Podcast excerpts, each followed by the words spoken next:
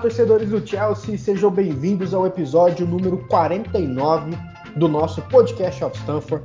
Eu sou o JP, seu apresentador, e olha, animação lá em cima hoje para falar sobre a belíssima partida, estreia com gol do Lukaku contra o Arsenal, tirando a sinhaca, né? Que a gente tá, não estava ganhando dos caras de jeito nenhum, mesmo com bons times, né? E vamos falar um pouquinho sobre isso hoje. Você já sabe que você encontra o nosso programa no seu agregador favorito, Spotify, Anchor, Apple Podcasts. É só acessar lá que você vai receber os episódios no seu feed. E para bater esse papo com a gente hoje, o time tá bem bacana hoje. Estamos com o Alan, diretamente de Portugal. Salve, meu querido. Bem-vindo. Tava sumido, hein? Salve, salve, João. Salve, Gustavo. Tim. Prazer estar de volta aqui. Né, começo de temporada. Vamos analisar esse jogo de hoje. Reestreia né, do Lukaku de volta a casa. E é isso, 2 a 0 sem susto. Tem tudo para ser uma excelente temporada. Tem também aqui o Gustavo, que vocês não estão vendo, mas está desfilando sua cabeleira aqui na webcam. Hidratado, shampoozinho, na estica. Gustavo, bem-vindo. Na estica, na estica. Hoje vim daquele jeito. Então, valeu, João, Alan, Tim. Falar um pouquinho sobre essa reestreia, como o Alan falou do Lukaku, brutal, né? Com todas as letras possíveis. Sensacional o que ele fez hoje. Maravilha. E para fechar a trinca aqui que vai comentar comigo essa partida, o Tim. Salve, Tim, beleza? Salve, JP, Alan, chefinho. Muito bom estar de volta com vocês aí. Vamos falar desse momento mágico, a volta do Lukaku e a atuação do Chelsea, né? Que, como o Alan já, já deixou aí claro, não tomou um conhecimento. Quem é Arsenal? Quem, Quem é Arsenal? Essa é a pergunta que eu quero começar o programa. Quem é Arsenal para você, Tim? Conta pra gente. Quem é o Arsenal? É um clube que de uma linda história que um dia já foi nosso rival. É isso que eu lembro do Arsenal, é isso. Uma memória, assim. Se busca rival memória. em Londres, ou, ou, se busca rival ou não? Definitivamente, né? Assim, não dá para ignorar que eles fizeram o double em cima da gente na temporada passada, mas é, foi, como a gente percebe, um acidente de percurso. Eu não lembro e... disso daí. Pois é. Eu, eu, o que é double? Eu já tinha esquecido. Mas hoje as coisas voltaram ao normal. o Lukaku tá aí para mostrar que essa temporada promete e eu não vou me iludir, mas eu já tô comprando né, a passagem para ver a parada de, de campeão. Olha, eu não tô me iludir não, mas eu tô iludido, tá? Chilwell to Mount. Havertz in a pocket of space. Anderson came and didn't get there. Chance for Chelsea. Goal for Chelsea. Kai Havertz in the Champions League final. Podcast of Stamford.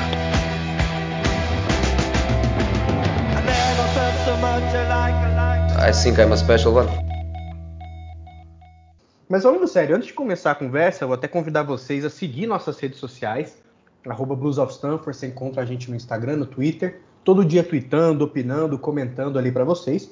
Mas é uma pergunta que genuína, vou até começar com o Gustavo. Eu tava lendo ali no Twitter, né, vi um torcedor do Arsenal comentando que aquele jogo do 3 a 1 né, quando o Lampard era o treinador, foi um divisor de águas. Porque Ali foi o começo do fim do Lampard, que substituiu para o Tuchel e o resto virou história. E o Arteta foi prestigiado ali, foi ficando. E meses depois cá estamos, opostos, né? Campeões da Europa, expectativa lá no alto, time lindo, jogando bem. E um elenco jovem, trabalho questionável, pouco futebol ali do Arsenal. Como que você vê essa polaridade, né? Porque embora o Chelsea tenha melhores times há anos, a gente tinha vencido três das 14 partidas contra os caras, né? Então, assim, Hoje eu entendo que cada time está arrumando coisas totalmente diferentes, né, na temporada e com os próximos anos também, né? Teve um, um cara também comentou ali no Twitter hoje, né, que se fosse o Chelsea na mão do Lampard daqui uns dois anos a gente seria o Arsenal do Arteta, que foi sensacional.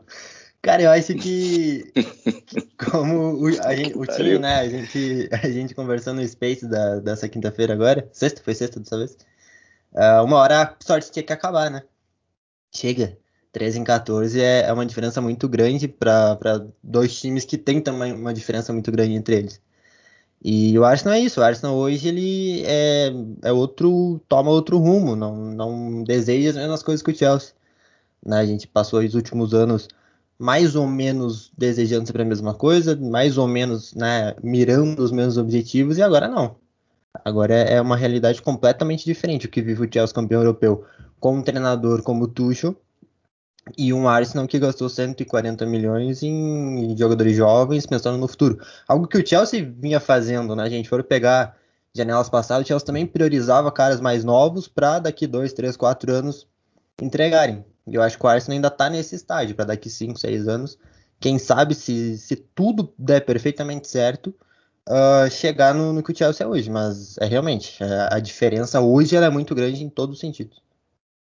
Realmente, o problema é que pensar muito para frente te custa alguns anos preciosos, né? O Chelsea ficou sem disputar a Champions League. Quando foi disputar, vocês viram o que, que foi contra o Bayern, né? Eu acho que tem que estar tá sempre nesses estádios. Mas na moral, não importa muito o que o Arsenal tá fazendo, não, viu? Eu achei que o jogo foi sensacional, todo mundo estava bem esperançoso com a vitória nela. E ela veio. Tuchel mudou o time, colocou o Reece ali, né? Que para mim foi um dos melhores jogadores em campo, se não o melhor, além do Lukaku, né? colocou o Tchalobá no banco, pro Asp voltar ali pra zaga, né? E a gente viu o Lukaku ali, né? Quem saiu foi o Werner. E como que você sentiu essa, esse ataque Mount, Havertz e Lukaku, que é o sonho de todo mundo, né? Todo mundo estava desesperado para ver esse trio. Eu acho que deu bom, né? Muita coisa ainda para linkar, para ajustar. Mas quais foram suas primeiras impressões desse novo ataque do Chelsea? é, ficou claro né, que o Tuchel não, não utilizava um centroavante, mesmo porque não estava encaixando o estilo de jogo do Abraham e do Giroud na temporada passada com, né, com, com o que a gente estava conseguindo fazer. Porque colocou um cara ali pronto e né, o, o jogo com, com o centroavante funcionou. É, o primeiro gol do Lukaku né, foi. Ele teve uma participação fundamental fazendo o pivô e aparecendo dentro da área, né, destruindo o Pablo Mari na corrida para poder é, finalizar. É, concordo, para mim, o Reese foi o melhor jogador em campo, mas especificamente em relação ao ataque, é, é o primeiro jogo. Então tem muito que. É, o, o, entrosamento tem muito a melhorar ainda ali. Mas se a gente pegar, por exemplo, no segundo gol, né, o, o Lukaku e o Mount trabalharam juntos para achar o Reece James ali é, aberto e que finalizou com uma precisão incrível. É, o Havertz teve algumas oportunidades, sobretudo no segundo tempo também, chegou cara a cara ali com, com o Leno. É, poderia, né, o Chelsea poderia ter feito muito mais se, se tivesse finalizado melhor e aproveitado um pouquinho mais as, as, as oportunidades que criou. Mas eu acho que, para mim, esse é o ataque titular. Para mim, o, o Werner hoje ele vai ter que esperar um pouquinho mas não quer dizer que o Werner não vá jogar, né? Até porque a gente sabe, a temporada é longa. É, nesse começo de temporada mesmo, o Chelsea já enfrentou o Arsenal, semana que vem tem o Liverpool, é, depois ainda vem o Manchester City, daqui a pouco já começa a, a fase de grupos da UEFA Champions League. Então, assim, todos os jogadores vão ser importantes. É, o Chalobah, né, que fez uma pré-temporada incrível, hoje segurou no banco. É natural, às vezes não vai nem estar tá no banco, mas em relação ao ataque especificamente, tem muito, muito, muito a melhorar. O, o Mount né, ainda está buscando a melhor forma física, mas ainda assim já está voltando àquela intensidade que a gente conhece. E, sinceramente, o, o Lukaku só não vai jogar mesmo quando né, for necessário dar um descanso ali para ele, porque dos três é o cara, para mim, é a, presença mais, mais certa né, nesse ataque. Sim, não é nenhuma surpresa com camisa 9 jogar um bom futebol com o Tuchel, né? Eu acho que desde a época de BVB, onde ele transformou o Aubameyang num goleador, né? Ele sempre jogou com esse target man aí, né? Só que como o Alan bem disse, não rolou com o Giroud e com o Abraham. Mas com o Lukaku tem tudo para rolar, né? Você concorda? Você acha que o caminho é por aí mesmo? Se jogar com esse 9 que te traz tantas coisas positivas como o Lukaku, né? É, eu, eu acho que é inegável que o Tuchel gosta de um centroavante, mas ele gosta de um tipo específico de centroavante. Ele, ele gosta de um cara de área, mas que seja móvel. E aí acho que a gente entra muito nessa questão do, do problema de adaptação do Teime no sistema dele. E o Giroud, apesar de fazer algumas coisas que o Lukaku também apresenta, ele não tem essa agilidade e explosão que o Lukaku tem. Então, no fim, o Lukaku é a junção, né? Como a gente comentava, de tudo que o Tuchel gosta em um atacante. E ele tinha um pedacinho em cada um ali. Ele tinha um pouquinho no Werner, ele tinha um pouquinho no Temer, ele tinha um pouquinho no Giroud. E aí, com o Lukaku, concordo com o Alan, acho que ele vai ser o, o foco, o centro desse ataque, e o resto vai orbitar ao redor dele.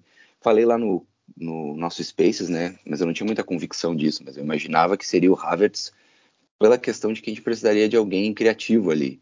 E o Werner tem essa dificuldade de jogar com a bola no pé. Né? O Werner é em velocidade, entrando na área. Ele, ele não é um grande driblador, um grande criador de, de lances de enfim, ele não, não tira nada da cartola. Né? A gente pode ver o Werner contra o Liverpool, né? Para atacar acho, aqueles espaços, né? Acho bem provável. Acho que com, com o Lukaku em campo, é bem provável que a dupla seja o Werner nesse jogo, porque quando não tinha o Lukaku, aí o Werner também teve dificuldades. A gente viu aquele jogo que o Fabinho foi o zagueiro e o Werner não conseguiu fazer nada. Mas é porque era tudo no Werner. Agora, tu tendo o Lukaku para puxar também, pode dar muito espaço para o Werner, porque esse time do, do Liverpool é um time que ele não tem medo de abandonar completamente a defesa. Né? Eles têm momentos em que eles simplesmente só atacam. Então, acho que assim, se a gente pega como espelho o jogo de hoje, que eu comentei que se a coisa começasse ruim para o Arsenal, ia degringolar para eles e eles não iam conseguir voltar, muito parecido nesse sentido, acho o Liverpool. Acho que se o Chelsea consegue abrir o placar lá em Enfield, a gente vence, porque o, o Chelsea é um time mortal quando o adversário se joga para cima deles, e é o que o Liverpool vai fazer se sair atrás. O Tim, e também uma coisa que pesa a favor do Werner é que o Liverpool defende com linhas altas, né? É, e pro Werner é perfeito, é o que ele precisa. Exatamente, exatamente. Antes de falar um pouco sobre os gols, né, a construção, eu quero muito bater nessa tecla que os gols foram coletivos, né? Foram um suco de Thomas Tuchel ali, aqueles gols. Mas uma dúvida que eu ia até jogar pro fim da pauta. Vocês acham que o holofote vai estar sempre no Lukaku, né? Ele vai ser o cara desse time. Quem é o craque do Chelsea? O Lukaku. Você acha que isso vai fazer bem para Mason Mount, para Werner, para Havertz? Porque além de tirar o peso de contratação mais cara até então do Havertz, do Werner perder gol, do Mount ser um cara que todo mundo que assiste o Chelsea sabe que é bom, mas ainda recebe um hate inexplicável. Vocês acham que os holofotes no Lukaku vai privilegiar muito esses caras? Eu acho que sim, né? Total, a gente falou no, no Space disso também. É, o Verne, principalmente, né? Ele carregou com ele a responsabilidade de uma temporada antes de chegar ser um cara de 30 e poucos gols. E aí ele chegou e começou a brigar com a bola, apanhar da bola. Então a responsabilidade aumenta, a pressão aumenta. Agora você tem o Lukaku ali. Então quem tem que meter gol, quem tem que fazer os gols que o Werner errou, que o Havertz errou, é o Lukaku.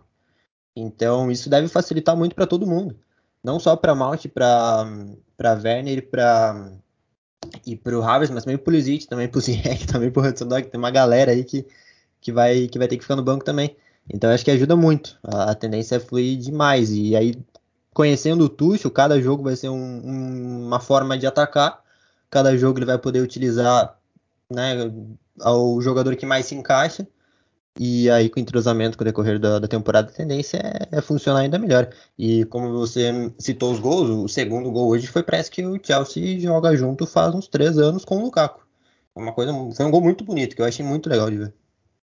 Eu acho que é, é exatamente por aí. É, o, o, Werner e o Havertz, né, querendo ou não, foram as principais contratações da janela passada.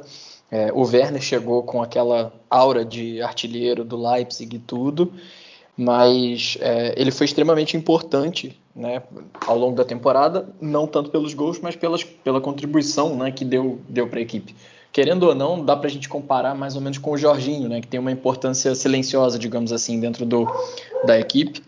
Mas é, o Lukaku parece realmente que chegou sabendo da responsabilidade que ele carrega e chegou para falar, olha, deixa aqui que para dentro eu mito. O resto a gente a gente vai trabalhando junto aqui no dia a dia. E eu senti muito dessa, dessa atitude dele hoje. É, ele estava chamando o jogo o tempo todo, né? E ele treinou, querendo ou não, quatro dias só com, com os companheiros. E ainda assim a gente já, já viu uma interação bem legal e que tem tudo para melhorar ainda né, para os próximos, próximos jogos.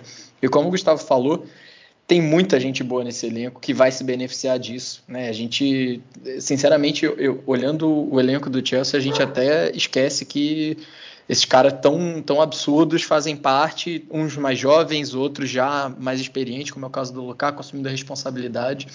E o Chelsea tem, tem tudo aí para para montar um, um elenco e um esquema vencedor, espero eu, por alguns, por alguns anos. Tim, antes de você falar sobre os holofotes, do Lukaku, só puxando isso que o Alan falou. Vamos lá. Tiwell, Thiago Silva, Kanté, Odói, Ziyech, Werner e Pulisic. Nenhum desses começaram jogando hoje. Sem contar Zumate, Alobá. Então, assim, o elenco, a profundidade que esse elenco tem, sempre vai ter jogador top no banco. E isso é ótimo, né? Principalmente para o Tuchel desenhar o time conforme as partidas, né? E além de ser um, um elenco vasto, é um elenco super versátil. E isso é, acho que é o ponto mais forte. A gente vai olhar até uma ótima notícia, né? O Kanté e o Ziyech se machucaram já tiveram seus minutos hoje de novo, se recuperaram rápido. Isso é muito bom, porque no começo de temporada a gente já teve problemas com ambos, né? De lesões que acabaram retardando assim o crescimento deles durante a temporada. Parece que dessa vez foi uma coisa mais branda, que já é uma ótima notícia. Mas a gente para para olhar lá no começo, quando foi contratado o Tuchel, a gente comentava isso, né? Sobre as dificuldades do Tuchel de, com direção e com, com a board das suas, das suas equipes por não ter profundidade de elenco. Muitas vezes ele brigou porque as contratações não davam para ele essa versatilidade.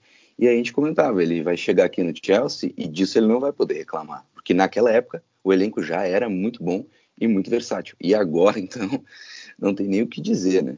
O elenco é. Ele pode jogar da maneira que der na telha dele. Eu acho que a gente vai ter chance de ver muito mais o camaleão Tuchel nessa temporada do que a gente viu até então. Até porque ele teve que começar meio na pressa, né? Engatar, encontrar um jeito de jogar e, e precisava de resultado. Agora ele tá tranquilo, ele tá em casa. Maravilha, maravilha. Vamos falar dos gols então, que foram de fato muito, muito bonitos. O primeiro gol, acho que contou com o pivô incrível do Lukaku. Ele é o melhor jogador do mundo nesse pivô, ao meu ver. Não sei vocês, né?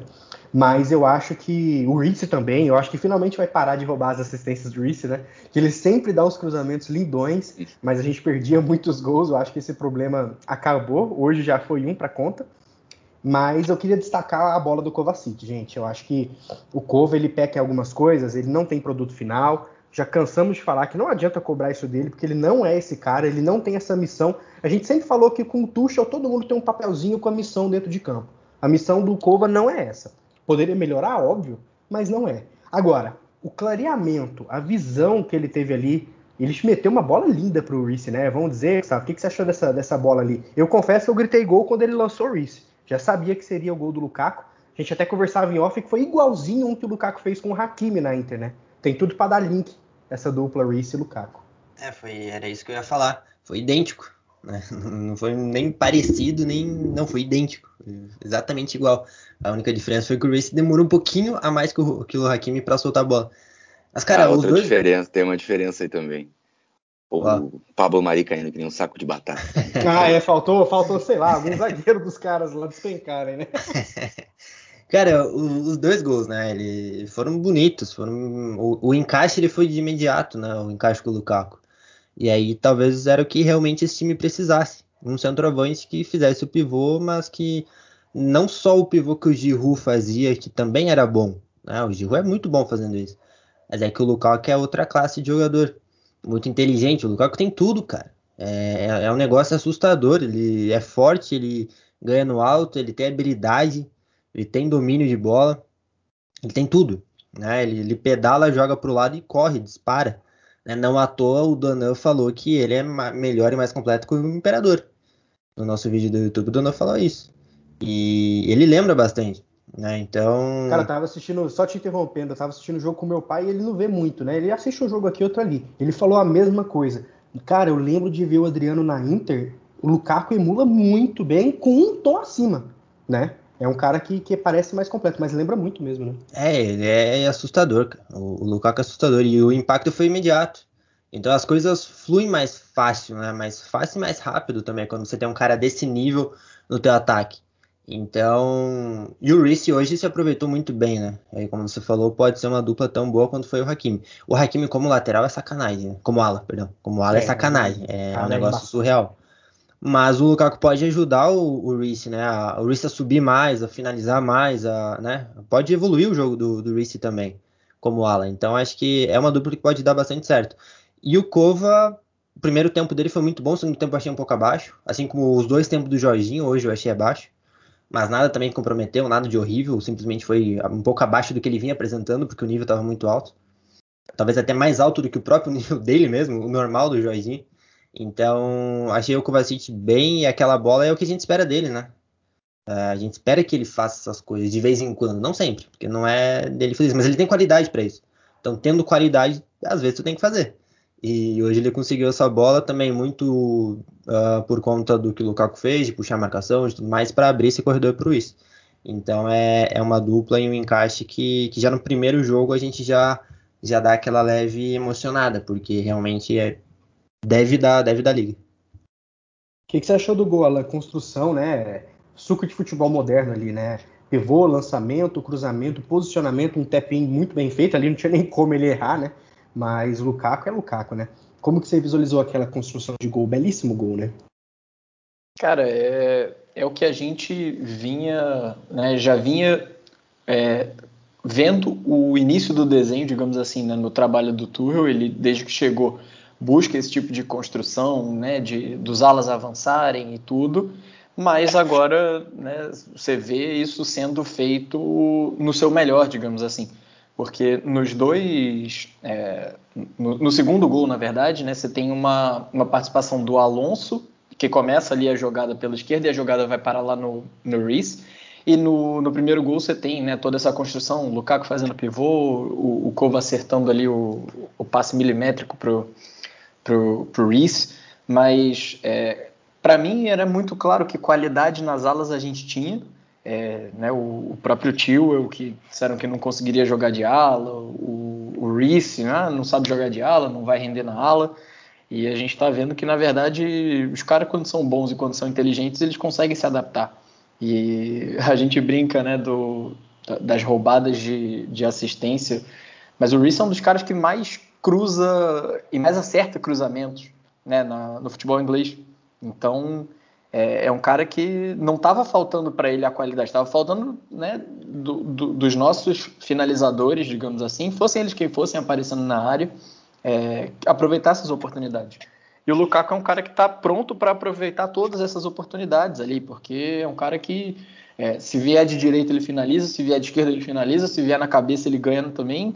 Então, é, é, tá, é, tá completo. É um cara que, tá, que é completo, é um cara que hoje em dia pouquíssimos são melhores do que ele né, no, no mundo nessa posição.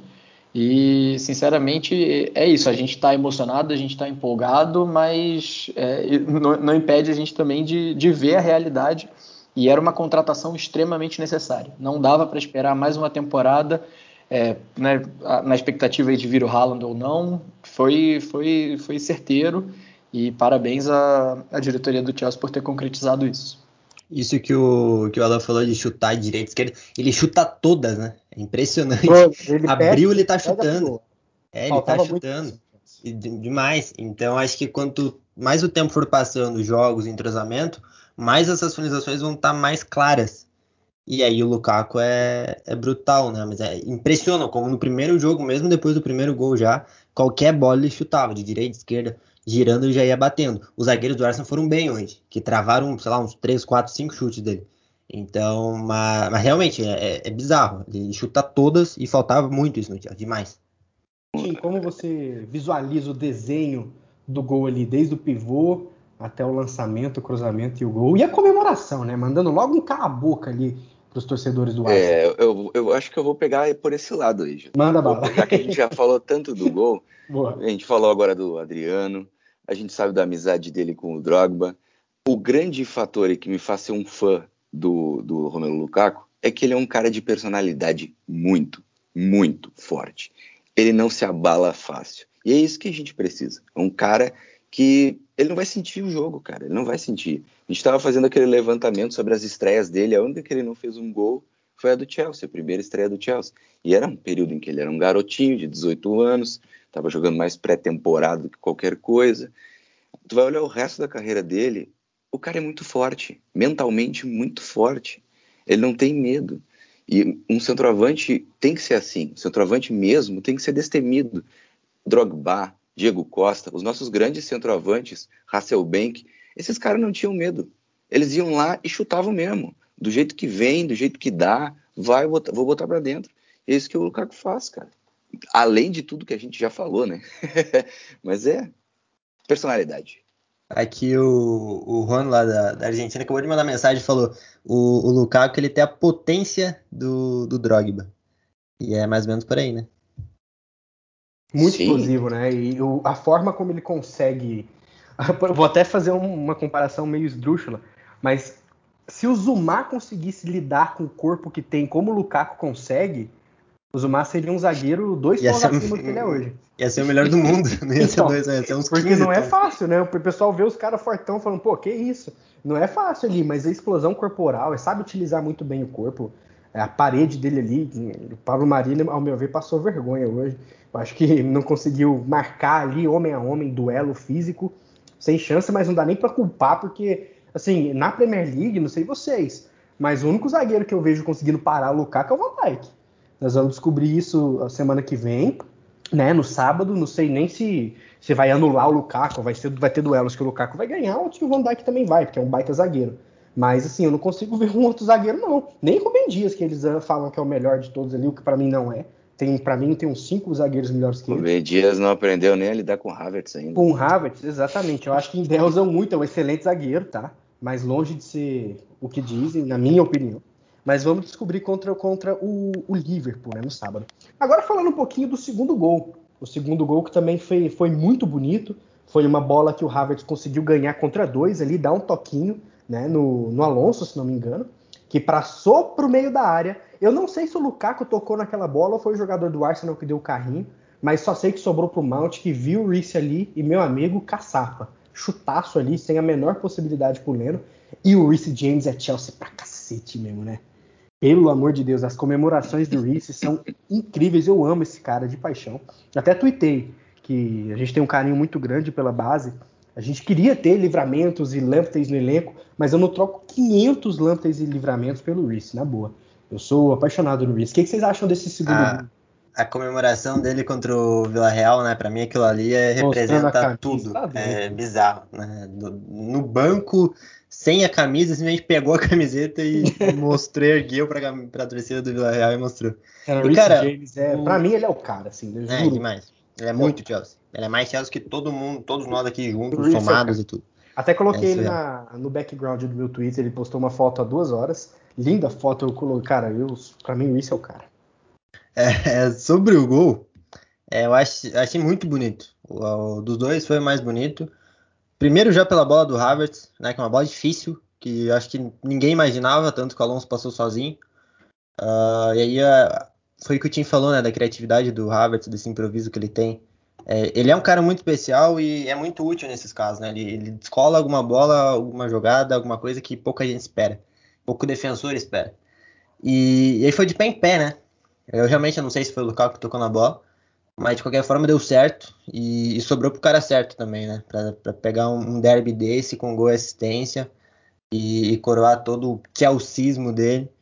Mas foi, foi, um belo gol, foi um belo gol, um gol de, de Tuchel, né? Acho que daria para resumir assim. Que, que, você achou do gol, Tinzeira? Ah, acho que essa questão do James, eu tô contigo, não tem nem o que dizer. O cara sente aquela camisa muito bem. E eu acho o que, pegando assim um, um lado diferente desse gol, é que a gente via muito isso, a gente viu um pouco, não muito, mas um pouco disso, desse tipo de jogada em que a gente gira bem a bola de um lado para o outro e acaba finalizando com um ala, mas com o Tio e com o Alonso, né, na temporada passada. E agora a gente viu o James chegando lá e finalizando muito bem. Ele bateu colocado e forte. Foi, foi perfeito. Tudo bem que ele estava livre, porque a jogada foi tão bem feita que ele chegou na cara do gol. Mas a gente já viu não só alas, como atacantes do Chelsea perderem gols assim, né? Até mais fáceis. E ele foi super frio, foi lá, botou para dentro num clássico. Depois do gol, a gente via que ele tava, ele tava louco. Ele saiu para comemorar e ele tava louco, ele tava querendo fazer, ele tava querendo jogar. É, jogo, é o tipo de jogo que um cara que é torcedor do Chelsea como ele ama, né? Um Chelsea Arsenal lá no Emirates. Foi, foi uma das melhores atuações do James que eu vi. E olha que isso é difícil, porque ele sempre ele sempre joga bem ultimamente, então nem se fala, ele tem crescido cada vez mais. Mas deixa uma pulguinha atrás da nossa orelha, né? A gente falava muito sobre o Mount ser o capitão do futuro aí do Chelsea. Tô achando que o James está na frente nessa fila. É, o James é, é, tem mais esse perfil. Tem mais o perfil, é exatamente tanto que, tanto que o Rhys James foi emprestado ao Wigan e era o capitão do Wigan quando ele era emprestado pelo Chelsea. Então, um cara que tinha 12 anos era titular do Wigan e capitão. 12 anos. do cara, né? Vocês lembram, pô? Mas, Alan, o que, que, que, você achou da construção ali do gol? É difícil escolher se foi o primeiro ou o segundo mais bonito, porque foram jogadas incríveis. Mas ali o Reese mandou pro abraço e era bem o que o Tim falou, né? Sentiu muito a camisa, ele tava afim, né, o Reese? Primeiro jogo dele, né? Ele tava no banco, talvez se recuperando da Euro, enfim, se recondicionando. Mas foi a primeira vez, né? Estreia dele na Premier também. É, o, o Reese é um cara absurdamente fora de série, né? A gente entende claramente na temporada passada a saída do Lante e nessa a, a saída do Livramento, porque por toda né, o potencial que esses caras tenham e exatamente por isso eles não vão querer ficar no banco para sempre, né? O, querendo ou não, se a gente pensa hoje no Rhys James, ele é, o, ele é o sucessor do Aspilicueta, até porque ele tem condição de jogar ali onde o Aspilicueta está jogando hoje, na, né, no, como zagueiro, ou tem condição também de fazer a, a, a ala. A gente já viu o Tuchel alterando os dois né, no meio dos jogos, colocando o Aspilicueta de ala e o Reese na, na zaga.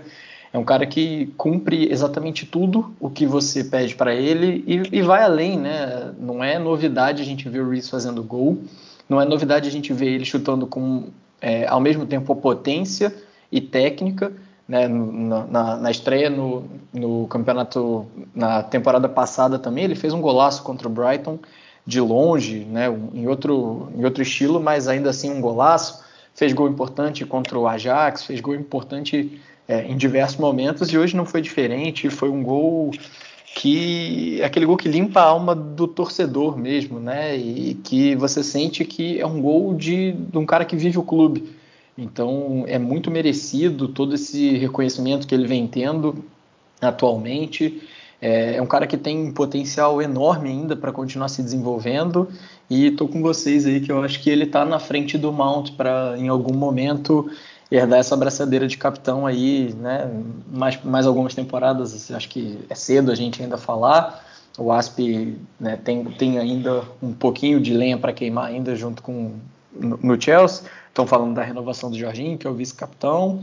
Então, né, pela ordem natural das coisas, ainda vai levar um tempinho, mas para mim o Reece é, é, um cara que ele, ele é a essência do que é ser Chelsea, torcer pelo Chelsea, representar essa, esse emblema.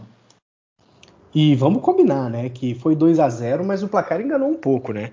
Eu acho que, primeiro, o Leno fez uma defesa numa bola do Mount, um petardo de cabeça do Lukaku, que o Leno não faz esse tipo de defesa, é um gol que ele toma, mas o cara resolveu pegar a bola e bateu no travessão, que e saiu. Um absurdo. E um gol que o Havertz estava ali e deu um punzinho ali pro Leno, recuou, né? É, eu acho que dava para ter feito mais gols, né? Esse do Leno vá a merda, cara. Essa defesa ali é difícil até de acreditar que ele fez, né? Ô, João, é, rapidinho, você falou do jogo. É, só trazer algumas estatísticas, eu sei que muitas vezes elas não dizem nada, mas nesse caso foi 65% de posse de bola para o Chelsea contra 35% do Arsenal. O Chelsea deu 22 chutes a gol, mas só 5 foram né, no alvo. O Arsenal deu 6 chutes a gol e 3 foram no alvo. Nenhum deles a gente pode dizer que levou perigo. Eu lembro só de uma defesa do Mendy, né? Que foi até bem bonita num chute, não me lembro quem chutou. O Saka. Saka. Exato. E ele fez. A bola a... desviou Ponte. e foi uma defesa. Defesa. Exato. Mendy jogou outra... muito bem com os pés, né, gente? Exato. Ele tá. Ele, ele é um cara que tem uma frieza muito grande, né? Para receber a bola ali, mesmo sob pressão e tal. A única coisa que o, que o Arsenal teve a mais né, de importância foram os escanteios, que foram 10, e acho que o Chelsea teve 9, alguma coisa assim. Mas de resto, é, é tudo a favor do Chelsea, né? Grandes chances. É, as estatísticas mostram realmente o que foi o jogo e como o Chelsea poderia ter sido ainda mais. Se, se tivesse caprichado um pouco mais, o resultado poderia ter sido mais elástico. O que vocês acham do Lena, gente? Aquele gol, acho que contra o Brighton era gol, contra o, sei lá, Trabzonspor nas Europa League deles lá era gol, mas assim, pelo amor, né? O cara fez uma defesa que ele não é muito acostumado a fazer, ia ser, não, né? Ia ser outro gol muito bonito, né, Tim? Ia ser, e ia mostrar o, o repertório, né? O repertório do, do Romelo. E é mais um gol diferente do outro. Perfeito, ele foi naquela cabeçada. Mas o Leno, a gente não acompanha tanto assim o Arsenal, mas ele é desses. Ele é desses que toma muito gol e faz defesas absurdas. é assim que ele se manteve lá, assim que ele conseguiu fazer o Martinez embora. Agora eles contrataram, contrataram o Ramsdale. Situação ali complicada com o goleiro. Ramsdale eles... curte o rebaixamento, hein? É, o, o, torcedor do Arsenal gosta de se enganar, eu acho. Não sei. Não sei o que acontece lá. É a famosa ilusão. Não, mas o jogo, eu acho que outra coisa que eu queria destacar bastante foi o Mendy, né? Como o Alan bem disse, muito frio. E é treinado aquilo, ele sabe, por mais que a gente veja e se assuste, aquilo é treinado, não é que o cara é louco, não é loucura do cara. É, é, é um treinamento deles ali, o posicionamento da trinca de, de zaga. Que por falar nisso, eu queria destacar a partida do Christensen, né? Eu acho que ele meninou só num lance ali, que o Mendy teve que sair para cortar, que ele meio que deu um passo para frente para deixar o cara impedido, mas errou o time um pouquinho. Mas que partidaça, né? O Rudiger, como sempre, um monstro. O Asp tirou belas bolas também. Mas o Christensen até mandei no grupo. Nossa, e, e eu, ainda tenho medo do Christensen ser Christensen, mas acho que não cola mais essa, né? O cara subiu de patamar, eu acho que já pode dizer que é um baita do zagueiro, né? É o medo que eu tenho com o Rudiger, de vez em quando. Eu tenho esse medo de ele voltar a ser o Rudiger de dois anos atrás.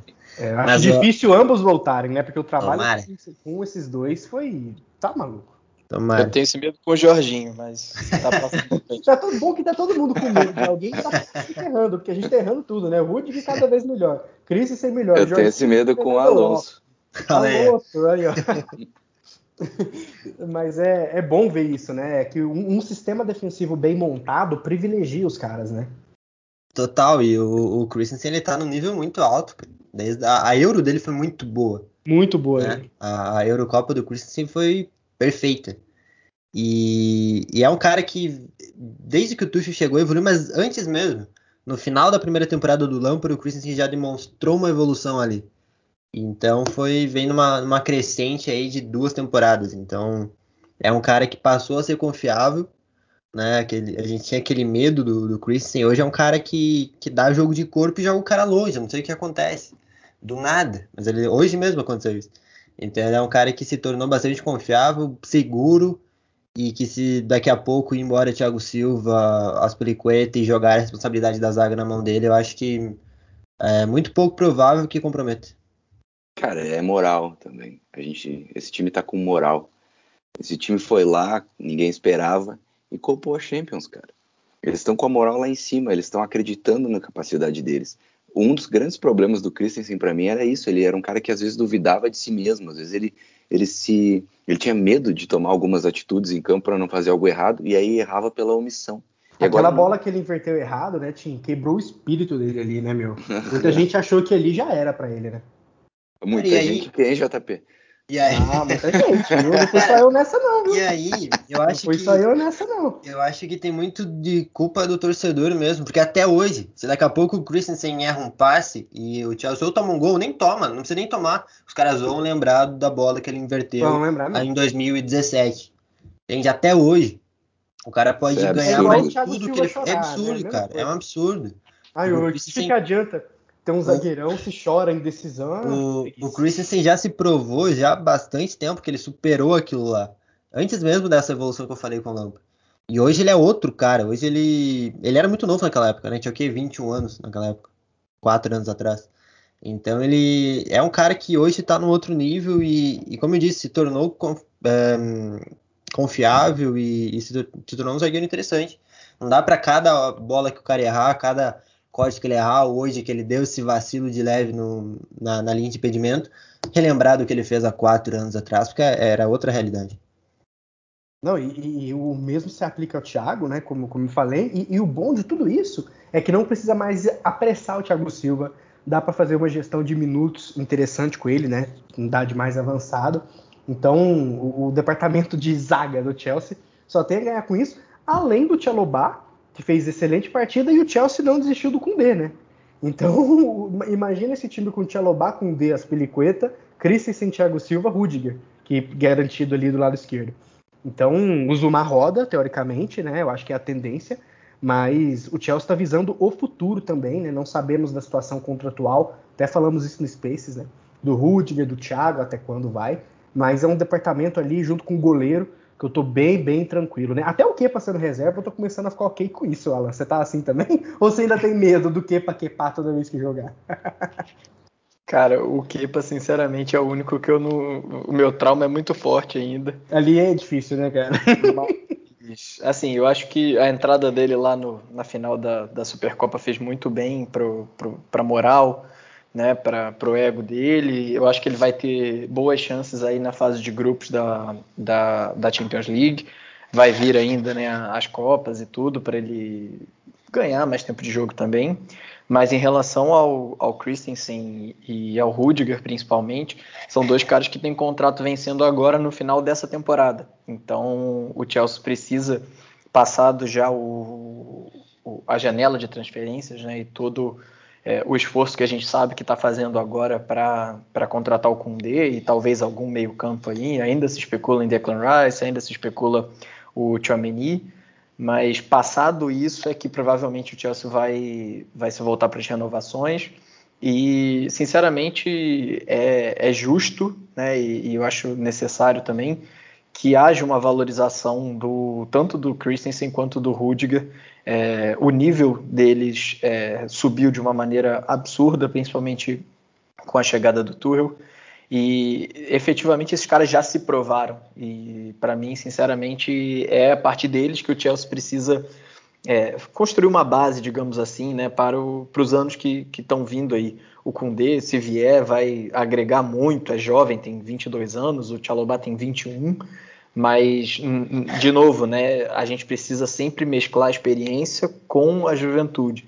E tem uns caras como Rudiger, por exemplo, como Christensen, que já conquistaram coisas importantes dentro do clube e que entendem já a mentalidade do clube, é muito mais fácil né, para você continuar e passar essa mentalidade adiante do que se, por exemplo, a gente perder esses dois caras né, na janela, é, seja de inverno, seja na, né, no, na, na, da temporada que vem. Então, eu acho que passado aí o, esse período agora, né, até o dia 31, é o momento em que as renovações devem, devem voltar a cargo aí.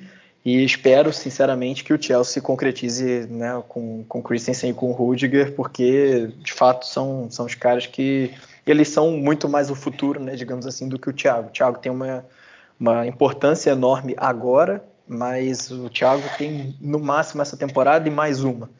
Então, é, é o momento mesmo de, de cuidar do, do Christensen e do Rudiger, principalmente, e a gente sabe que o Zuma, por mais que a gente tenha um carinho muito grande por ele e tudo, é um cara que não, não se encaixou bem no elenco e que, que saia, tem uma boa proposta aí, o Chelsea receba bem e ele também seja é, tem um, faça um bom contrato para onde quer que ele vá. E é isso, para mim a base mesmo é, é Christensen e Rudiger para os próximos anos, espero. Boa, fala-se de West Ham pro, pro Zuma, né? Eu acho que é o, o clube que está mais quente. Tentaram envolver ele também numa troca com o Kudê para o Sevilha, mas aparentemente o atleta quer ficar na Premier League, tem todo direito à vida dele, à carreira dele. Eu acho que isso vai ser resolvido da melhor forma possível. Ô Tim, eu queria passar aqui para você, cara, a lista de jogos do Chelsea, para a gente tentar entender o papel não só do Lukaku, como do elenco, né, que nesse início de temporada tem na Premier League. A gente pega o Liverpool, o Aston Villa, o Tottenham e o City. Eu acho que pedreira pura, né? Temos o City, o Tottenham que tá bem, duas vitórias, né? O Aston Villa, que é um time chatíssimo de jogar contra, além do Liverpool, que, que é difícil ganhar dos caras, eles perdem muito pouco ponto. Depois disso, tem um segundo cenário, depois dessa pedreira toda, que é o Southampton, Brentford, Norwich, Newcastle e Burnley, que teoricamente é a sequência que o Chelsea tem que sacolar, né? Na sua opinião, o que, que é mais importante? A gente jogar, óbvio, né? Tentando vencer os rivais diretos, mas também parar de perder ponto que a gente perdia para os Bournemouth e para os West Brom da vida, né? Nessa sequência, teoricamente, entre aspas, reforço, mais fácil. Como que você vê essa caminhada do Chelsea rumo à Premier League, que eu acho que é o sonho de todo mundo, né? Estamos morrendo de saudade de copar a Premier, né? É, eu acho que é o grande mistério desse primeiro turno. Vai ser o nosso. Vai ser como o Chelsea vai reagir nesses cinco jogos depois da sequência pesada. Eu, pessoalmente, tenho muita confiança nesse Chelsea jogando contra as equipes grandes. O Chelsea fez, desde que o Tuchel chegou, só jogou bem. Até quando não venceu, teve um empate com o United, né? Teve, se eu não me engano, teve uma, uma a derrota para o Arsenal, né?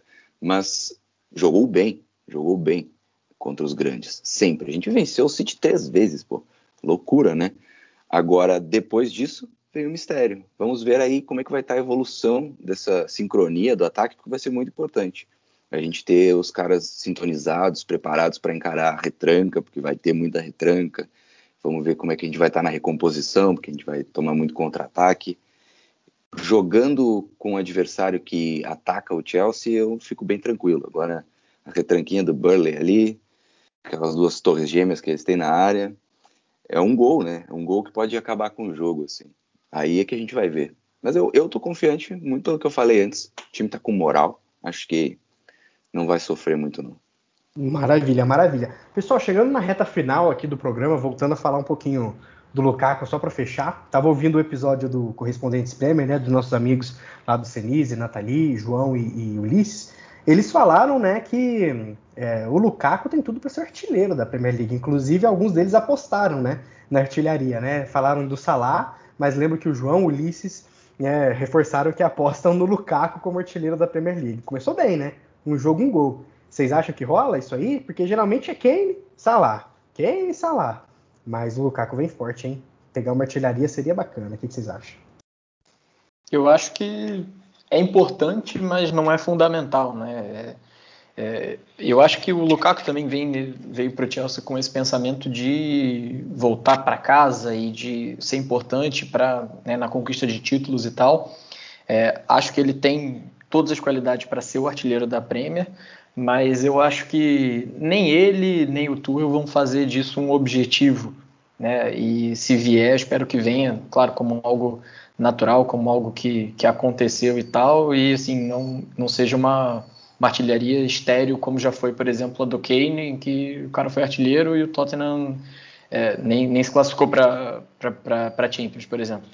Para mim, a expectativa é simplesmente que, se acontecer, ótimo, mas não, que não seja um objetivo e um fim em si mesmo. O próprio é, Lukaku deixou isso claro, né, Gustavo, na entrevista hoje, né? É, vim ganhar, ganhar, time, vencer, vencer, vencer. Eu acho que para ele isso fica bem em segundo plano também, né? É, eu vou na mesma linha que o, que o Alô falou. Acho que se o Lukaku entregar aí seus 25 gols na temporada inteira, contando todas as competições, e o Werner fazer seus 10, 15, o Havertz 10, 15, a gente vai ter um ataque muito melhor do que da temporada passada. Então, ele chegou para, como eu falei no começo, ele chegou para ser esse cara para fazer esses gols que o Werner não vinha fazendo, que o Havertz não vinha fazendo. Só que ele joga e faz os outros jogarem também. Acho que esse que é o grande X e o que faz o Lukaku um cara muito diferente. Ele vai fazer o Mount jogar, ele vai fazer o Havertz jogar e qualquer outro cara que tiver do lado dele, Werner. Então a tendência é que ele faça muito gol e esses outros companheiros de ataque também façam muito gol. O lateral faça gol. Então, como ele fez o Hakimi fazer, como o Reece já fez hoje. Então, acho que, que, a tendência é essa. Se vai ser artilheiro, eu acho que não. Acho que não, mas acho que vai ser um cara que vai estar na, na, na cabeça brigando ali, mas sempre fica, né? O, o Liverpool ainda é muito dependente do Salah uh, fazer seus golzinhos em cada praticamente todo jogo. O Kane a gente não sabe se vai ficar no Tottenham. Se for pro City, aí talvez a conversa mude um pouco, né? Então, até mesmo no City, talvez ele não tenha essa necessidade de fazer quase 30 gols por, por temporada na Premier League. Então, acho que tudo depende muito do contexto, mas eu, eu acho que não. Mas ele tem que ser o principal artilheiro do Chelsea na temporada, sem menor dúvida. Estou muito com o que o Gustavo falou sobre essa questão de os artilheiros serem jogadores que, na verdade, eles eram o time, né? Os caras que mais fazem gol na Premier League. Vardy, Kane, Inks. Sem esses caras, aqueles times, os times deles não existem. Não, não tinha, não tinha o que fazer, sabe?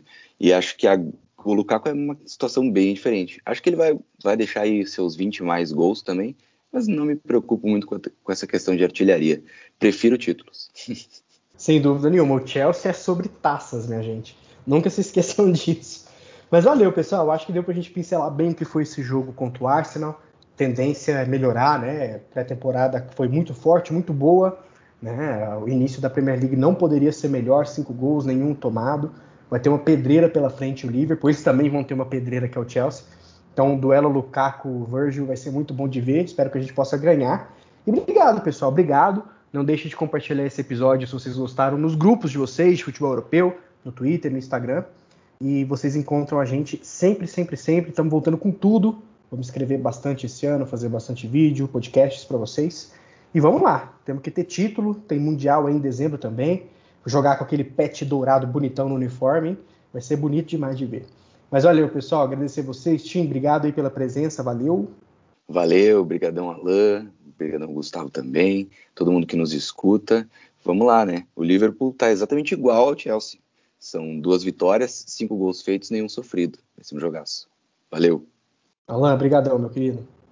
Obrigadão, JP. Sempre uma honra estar falando aqui com vocês. Valeu, Gustavo. Valeu, Tim. Obrigado a todo mundo que ouviu a gente aí até o final. E é isso. Vamos com tudo para cima do Liverpool. Sábado tem jogaço, é, é imperdível. E na Premier não, não dá para brincar, né? Então é isso. Os dois times estão muito parecidos e esperamos um excelente jogo, mas com vitória do Chelsea, claro. Um abraço, galera. Valeu, Gustavão. Abraço. Valeu, JP, Tinha, Alain. Bom falar com vocês e principalmente quando a gente ganha, né? normalmente, ultimamente eu só venho aparecendo quando a gente ganha, então acaba que todo episódio tá sendo muito prazeroso de, de, gravar. Valeu, a gente. Quero ver, na primeira, no, quero ver no primeiro 8x1 do Burnley aí como é que vai ser o, o episódio. Não, Deus me livre, gente, tá doido. Valeu, pessoal. Compartilhem, deixem um like lá, siga a gente no Twitter pra gente bater uma bola também nos tempo real, né? Que a gente sempre faz lá nos debates, nos fios é isso. Brigadão, um abraço, fui! It's the time of the season when love runs high. In this time, give it to me easy and let me try.